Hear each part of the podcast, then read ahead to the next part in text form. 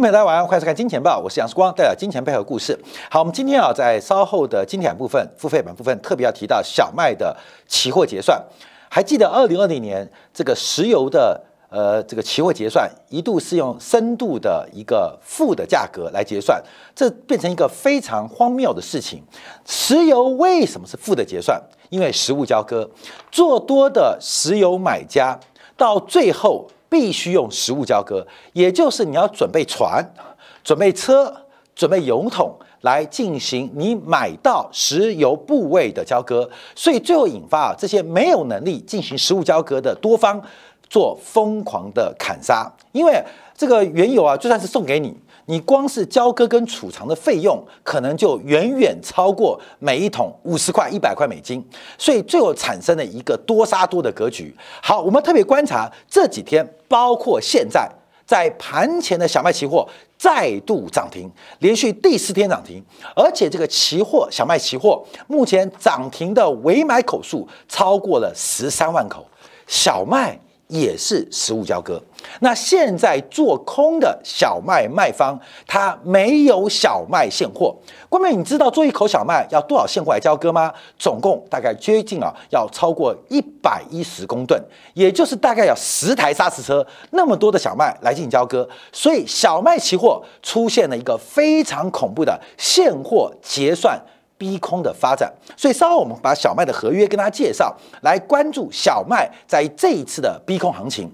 那单间重点是黑色星期五，我们看亚洲股市出现重挫，在昨天鲍威尔在第二天国会听证讲话的时候，讲出了一个关键词，提到了一个关键人名，把整个市场吓到魂都没有了。同同时啊，美元指数正式创下两年新高，站上了九十八整数的一个位置。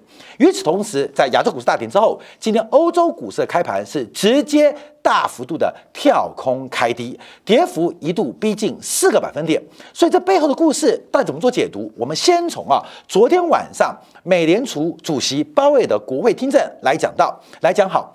呃，在礼拜三的国会听证啊，基本上还偏向鸽派啊，但昨天他特别提到，在这个通货膨胀发展之后，在最新，他提到将会承认，他已经承认没有提早准备，所以昨天在参议院的这个听证小组的一个听证会当中，鲍威尔压着圣经来跟上帝、来跟议员、来跟全体的国民道歉，美联储看错了，看错不打紧，而是看错怎么修复、怎么弥补。这个动作引发上上非常恐慌的一个发展，那这个背后又有极大华尔街集团的阴谋。好，我们先看一下美元指数在今天下午的时候全面喷出啊，所以美美元大幅的飙高，创下了近两年的新高。那我们看到这波美元指数的重大突破点，主要是来自于二月二十号。俄乌之间的军事冲突，从俄乌军事冲突之后，美元指数就从九十五一路的大幅扬升。在过去俄乌的冲当中，这两个礼拜不到的时间，我们看美元指数已经上涨了百分之四。美元指数上涨最重要的来自于欧元的贬值。目前在欧洲盘交易的时间，也就是现在啊，因为现在欧元正在进行一点一的整数关卡保卫战，一点一一旦跌破。欧元的多单将面临大规模的断头跟追缴，所以在汇率市场，今天礼拜五是杀声。片野好，我们看到多空的角力是非常非常巨大，但同时引发了全球股市的一个巨变。好，那我们先看一下鲍尔讲了什么。在昨天第二天呢，来到了参议院银行、住房跟城市事务委员会进行听证啊。美国听证要按着圣经啊，要诅咒的，要保证哦啊，跟这个你信穆斯林、信耶稣还是信土地公都要挂保证哦啊，我讲话是真话啊，不然上帝来清算我。那继续跟议员解释们啊，这个美联储半年度的货币政策报告跟。一系列的相关经济的尝试，鲍威尔重申支持在下礼拜的利率决策会议进行加息零点二五个百分点。同时，对于乌克兰危机，他提到乌克兰危机会不会颠覆美联储的利率路径？目前还言之过早。乌克兰的危机可能会导致原本紊乱的供应链更加紊乱，也不清楚油价的上涨是长期性的还是短期性，将会如何影响美国经济。所以目前对于乌克兰危机，就是加息要不要加快，这成为一个跟国议员的报告的一个说明。那美联储正在针对高油价的场景来进行分析。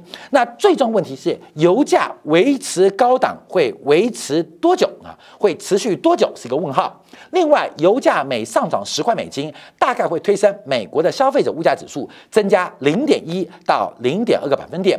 目前，美国面临的高通胀中期比美联储美联储此前的预期来得更加持久。这是在国会听证当中啊，鲍威尔首度的承认，过去一年来，包括他。包括美联储对于物价膨胀研判失误，那他反复承诺将不惜一切代价的稳定物价，而且 FOMC 在这两周之后揭开本周的一个加息啊，本次的加息周期。好，观众朋友，这句话吓坏市场。我们需要控制通胀，要像一九八零年的保罗沃克，这是当时的美联储主席一样。要采取一切措施来恢复价格稳定。好，这句话一讲完，美国股市昨天从科技股跌到了标普，从标普跌到道琼，从道道琼跌到了加密货币，甚至一度油价也从一百一七块迅速压回到一百一十块以内。到底鲍威尔讲了什么？把四十年前的美联储主席保伦沃克他讲的话重复一遍，使得市场哗然。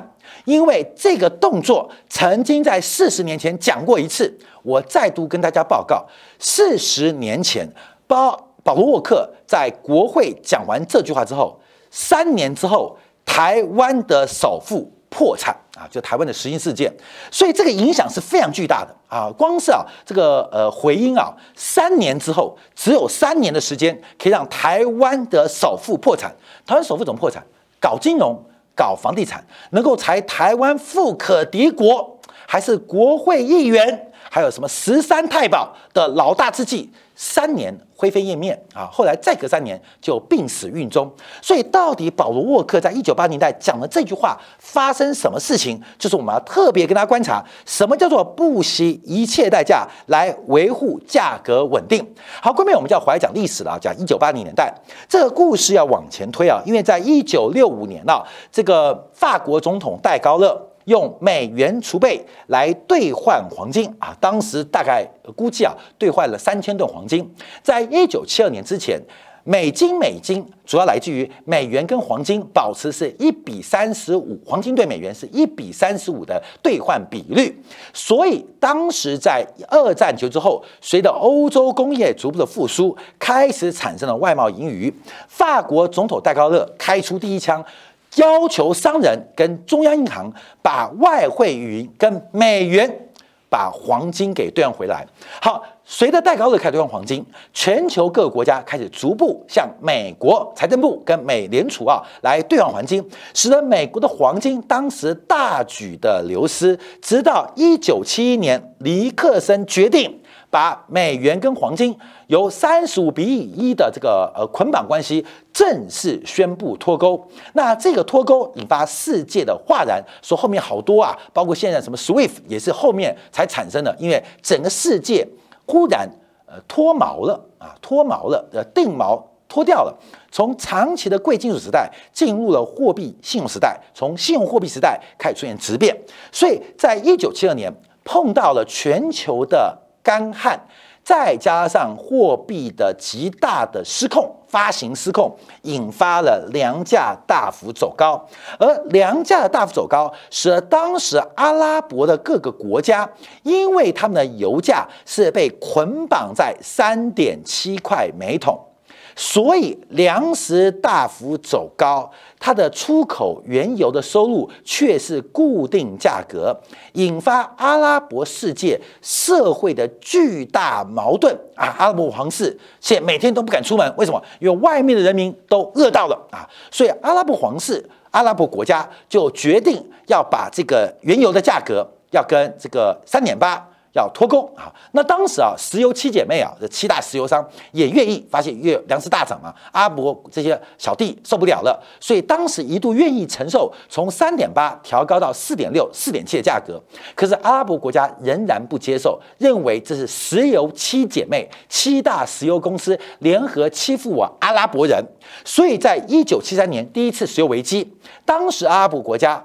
利用了以色列入侵巴勒斯坦，进行了大幅调高价格，每桶拉升到十一块美金，同时进行数量管制。谁支持以色列，不仅这个价格调涨，而且买不到；谁不支持以色列，就用十一块每桶价格卖给你。好，各位，这是第一次石油危机。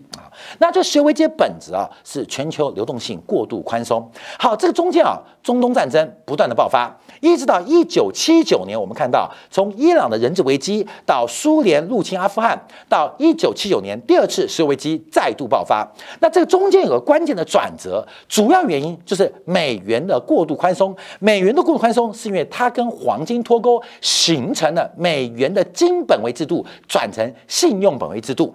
当时就出现。美国就提名了一个关键的美联主席，就是保罗沃克啊。保罗沃克在一九七九年八月六号，在就职美联储主席，在他的演讲中保证啊，保证保证嘛，美联储将不惜一切代价来稳定物价啊。当然讲一九七九年八月六号。就稳定物价，这当时他就特别提到啊，特别提到。那我们就要观察，在他就职之后半年啊，就是在一九八零年的三月份，哎，关没有？三月份很重要哦，因为美联储三月份的会议结束之后，就要隔一个半月到五月份，他就决定把联邦基准利率大幅度的逐步拉高，从原来的百分之十点二五拉高到百分之二十。虽然在六月份曾经短暂的下调利率，可是随着通胀失控，他又把利率拉升到百分之二十，而且持续维持在百分之十六以上，一直到一九八一年年的五月份终止。那为什么终止？当然，通胀结束了嘛。那为什么终止？因为美国的资产价格泡沫破灭了嘛。所以在一九八二到一九八三，这个回音波跟回旋波啊，震到了其他。依赖美元体系的国家，所以为什么会出现台湾的房地产崩盘？台湾第一首富蔡成洲家族就宣布破产。从一九七九年八月到一九八二年、八三年实行的启动危机，其实留给台湾首富的时间只有三十六个月。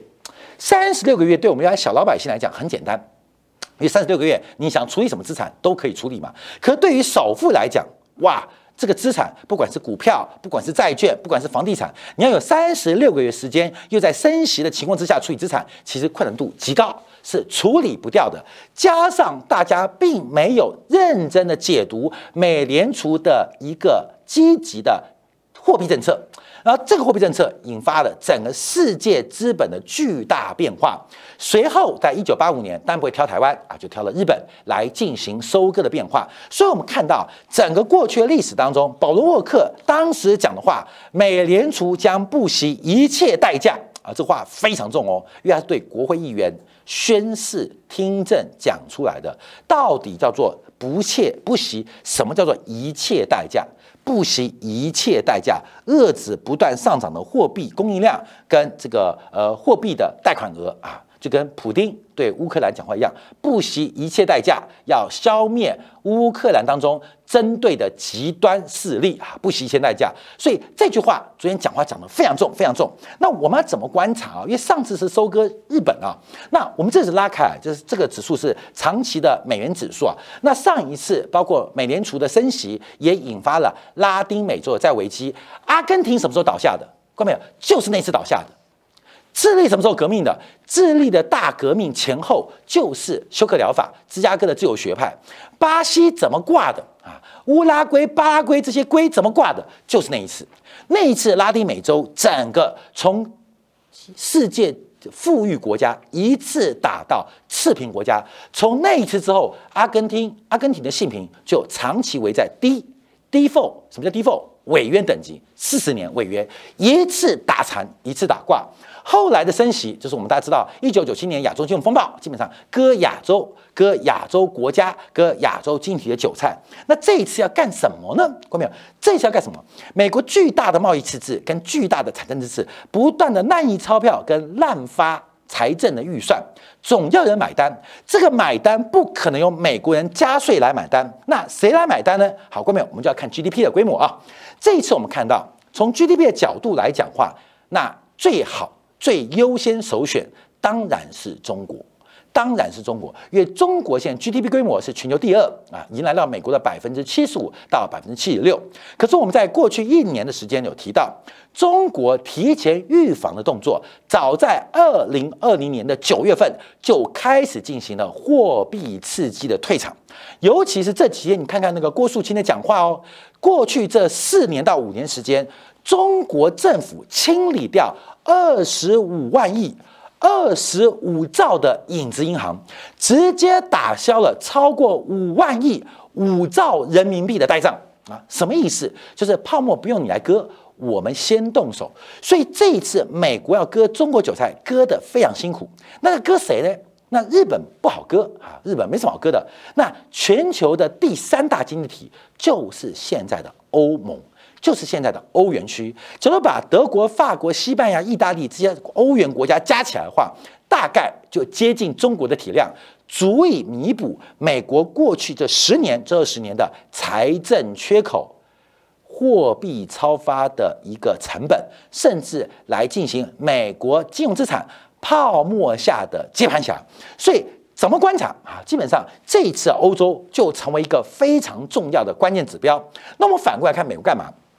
因为啊，美国的金融市场啊，我们这个今天小编把它做出来，要如何吸引资本进来？一个是透过市场的报酬率来吸引资本回流，那这个是最笨的，这是最笨的，你知道吗？就是靠高利息、高的利率来吸引资本回头回流，因为这个钱是很贵的。另外一个就是制造恐慌预期来驱赶美元回流。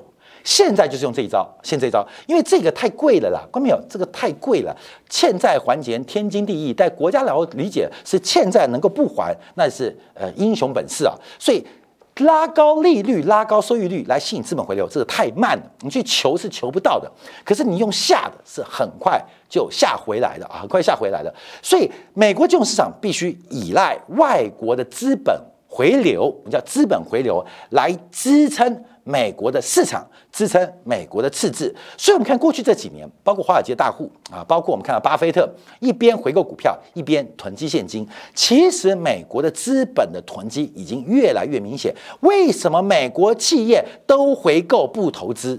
因为知道投资没有用，回购最重要，把现金留下来发给美国的资本家最重要。大家都讲通胀，通胀啊会吃掉现金，事实上。美国的有钱人，尤其犹太人，都在现金为王，都在现金为王。好，那我们再往下做观察啊。从整个俄乌开战以来，我们看到一个非常特别的事情，就是欧洲整个欧盟或是整个欧元区，工业能力最强、竞争力最强、储蓄率最高、最富有的国家，是这一波跌势最惨的。我们看到了希腊跌幅不重，西班牙跌幅不重，葡萄牙从开战以来不跌反涨。跌谁？哥们，第一个我们看到，包括了像瑞典啊，瑞典啊，从开战以来，这个指数啊，从一千零五十一点跌到了八百十五点，这个波段的跌幅啊，从今年年初到现在，今年年初到现在已跌掉了将近两成。开战以来又跌了四个 percent。我们看到，包括你像这个芬兰，芬兰从去年年底一万三千点，现在跌到一万点。波段跌幅已经超过两成啊！另外我们看到，这样德国，德国我们荷兰啊，荷兰在这，荷兰从今年年初的八百二十九点，现在跌到六百八十二点，波段跌幅也接近两成。另外包括奥地利，奥地利是最近跌幅最大的，从四千零七十八点一口气摔到三千零四点，花多久？花一个月不到时间，股市市值蒸发了四分之一。整个欧元区不是跌欧猪哦。欧洲国家不用叠，因为你们太穷了。叠谁？叠欧洲最富裕的国家，制造业最强国家，生产能力、外贸与长期累积国家，北欧啊，瑞典、芬兰，另外包括了西欧，荷兰、包括了德国，包括中欧、奥地利。好，所以我们看到今天啊，这个欧洲股市的开盘非常非常惊人啊。呃，这边是月线，那边是日线。好，关面你看欧洲股市，这已经遭到非常大的血洗哦。这是欧洲股市今天开盘，今天开盘在这边了，就到这边了。其实颈线的跌破是在我们呃过年前后就已经破线了，可是，在二月二十号低点已在前天就失守。目前德国股市正在加速的一个下跌，所以整个大型的日线头部已经确认了。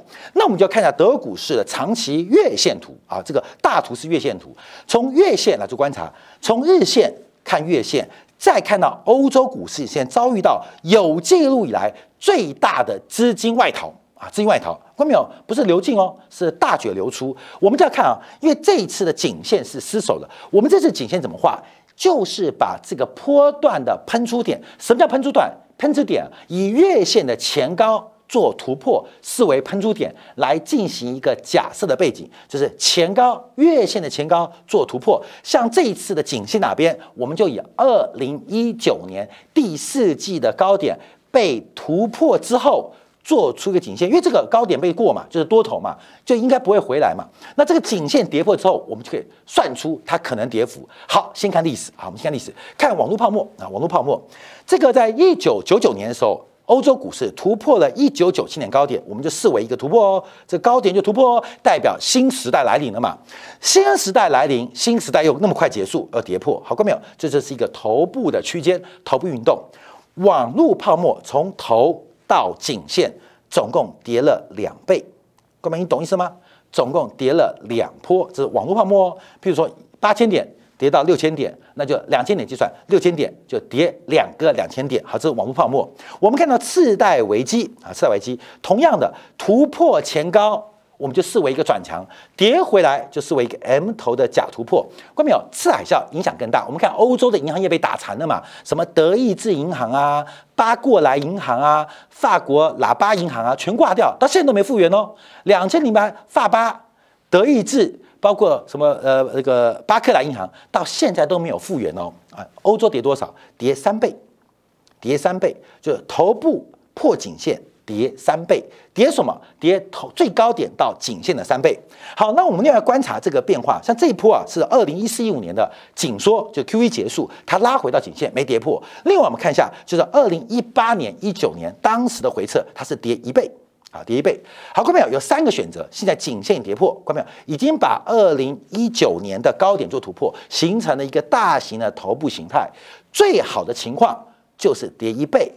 最差情况是跌三倍，光是以跌一倍为例，目前德国法兰克福指数就还有极巨大的下跌空间。为什么？因为德股现在一万三嘛，按照这算法，德股是跌一倍啊，跌最轻要跌到一万一。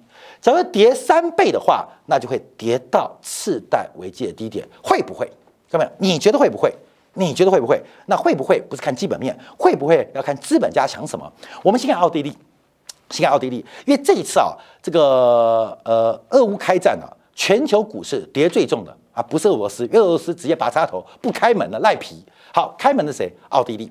奥地利大家知道，就维也纳啊，是个文化艺术之都，也是一个欧洲的艺术文化的一个中心。奥地利股市最近崩盘，为什么崩盘？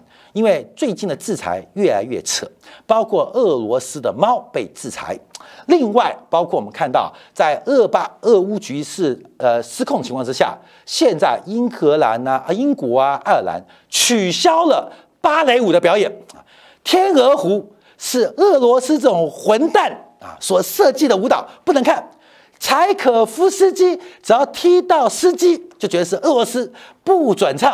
啊，说过没有？现在我们搭车不能叫司机哦，叫司机会被打仗哦，要叫老呃老板啊，老板啊，老板师傅啊，师傅帮我开车。所以中国人从小叫叫建车不叫司机，叫师傅啊。不是，所有叫司机的现在都要被制裁啊。柴可夫斯基芭蕾舞剧现在都要被制裁，都要被封了。那我们看到奥地利股市崩了。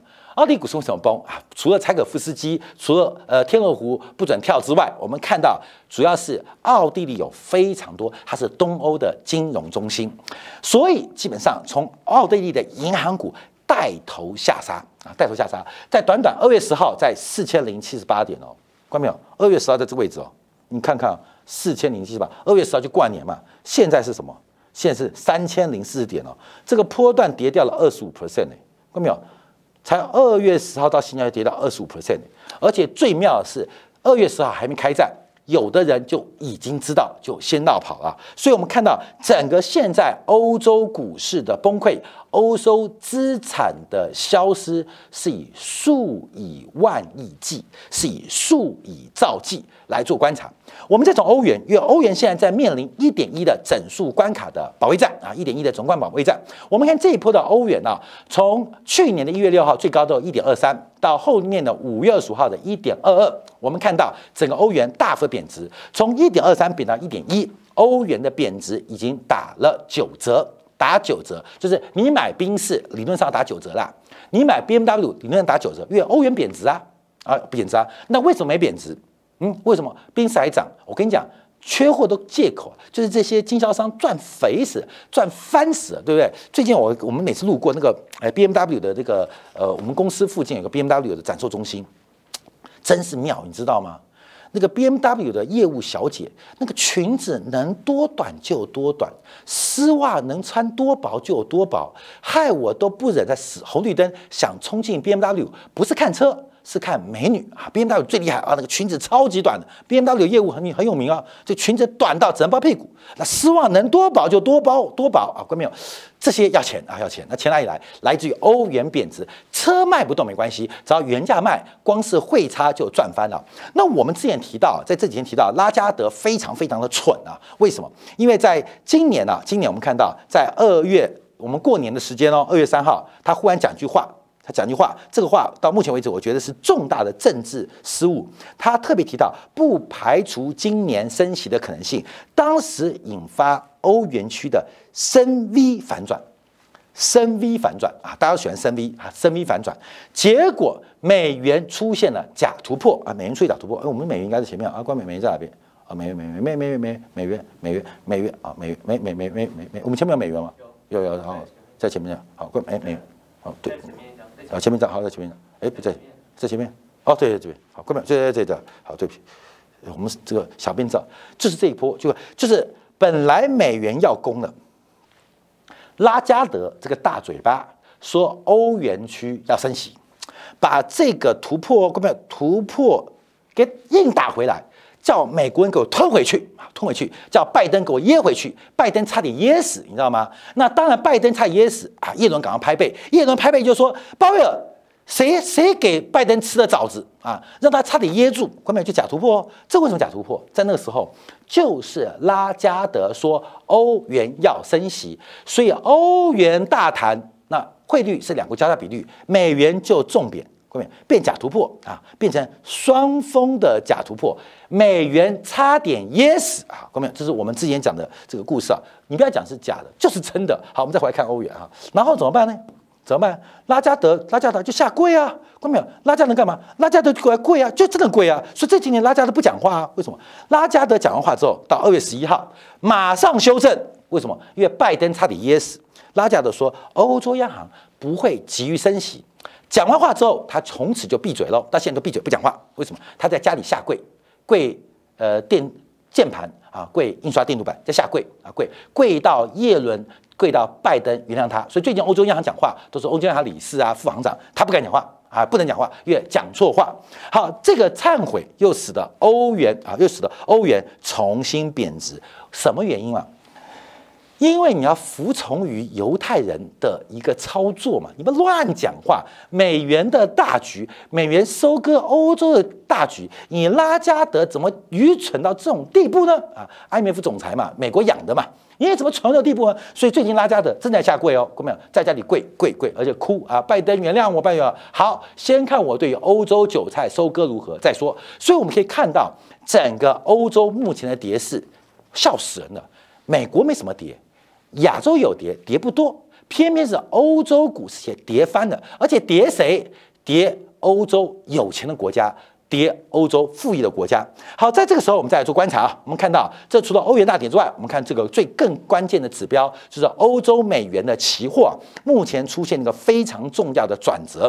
代表整个欧元区的资本外逃跟流出已经变得非常非常的严重啊，非常非常严重。每一次这种欧洲美元的 K 线，观众也可以看到，我们就画几个，每一次的转折都是美国紧缩周期导致资本大量回流美国证据。为什么？这是欧洲美元的期货指数，所以每一波每一波欧洲美元的变化都可以折射出几次美国吸引资本回流的决心啊，这是一个现状。那我们带了一点呃资本的割韭菜论，你就看到非常非常明显。好，另外我们观察一下啊，这个欧洲欧元的美元，我们在之前的节目有跟大家分享过，这个欧元是非常非常的命运多舛的。不管是一九九二年这个蓝年的独立，到欧元成立之后出现了科索沃的危机啊，最近科索沃闹事哦，看到没有？欧洲在大乱哦，科索沃干嘛？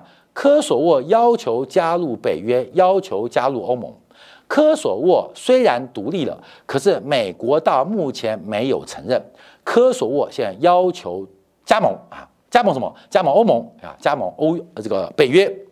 另外那个摩尔多瓦啊，关没有那块瓦啊，基本上也在吵的要加入北约，要加入欧盟。为什么？连乌克兰都可以，为什么我不行？现在大乱呢，欧洲大乱，而德国的极右派的法西斯主义正在抬头，整个欧洲已经完了啦。这一次俄乌大战是把欧洲给打残，因为关淼要知道，俄普丁不会输啊，普丁百分之百不会输。关淼，普丁输了会怎样？你不要站在俄罗斯角度，假如普丁下台，俄罗斯一定大乱。俄罗斯已经是外强中干了，普丁这个强人一垮台，俄罗斯一定完蛋。那俄罗斯完蛋，你不要以为美国人高兴哦，美国人不高兴，因为美国人给欧盟、给北约最大的假想敌就是俄罗斯。假如俄罗斯垮了，俄罗斯分裂了，那欧洲在东边就没有敌人。一旦没有敌人，那请问？北约的军事存在还有任何意义吗？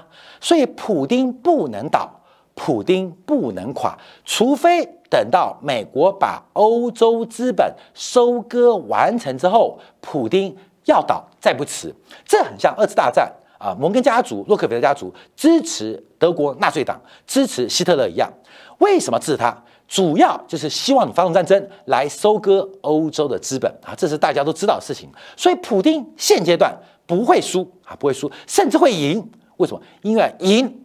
才能把欧洲资本给下回美国啊，下回美国啊，所以这是目前啊欧元区最新的局势。好，那我们看一下美国它升息的节奏啊，不惜一切代价要保持价格稳定。我们看到昨天公布的初领申请失业金人数继续的减少啊，连续连续两周减少，尤其是持续申请失业金人数创下了历史最低啊，历史美国人没有失业。同时公布的美国的非农的劳动生产率出现大幅度的持续反弹，而劳动成本走高，这代表美国。做好了一切准备，要进行快速紧缩。一边是加息提高美元的吸引力，一边是制造动乱跟恐慌，加大资本回到美国的推力。而这两股力道，使得整个欧洲的繁荣、欧洲最后的光彩，可能会在这次俄乌战争之后再也烟消云散，变成历史的一页。曾经辉煌的故事分享给大家。好，我们休息一下广告，回来就要静一下观察，是小麦期货跟现货的合约嘎空了。二零二零年石油期货因为多单无法做实物交割，出现了负价格的结算，而这次小麦。同样出现了实物交割困难的发展，而且按照美国农业部二月份的最新报告，全球小麦的存粮不会超过四个月。假如俄罗斯跟乌克兰在这一次的小麦出口受到停滞，还有我们昨天提到的俄罗斯白俄罗斯的氮磷钾肥出口遇到了阻碍。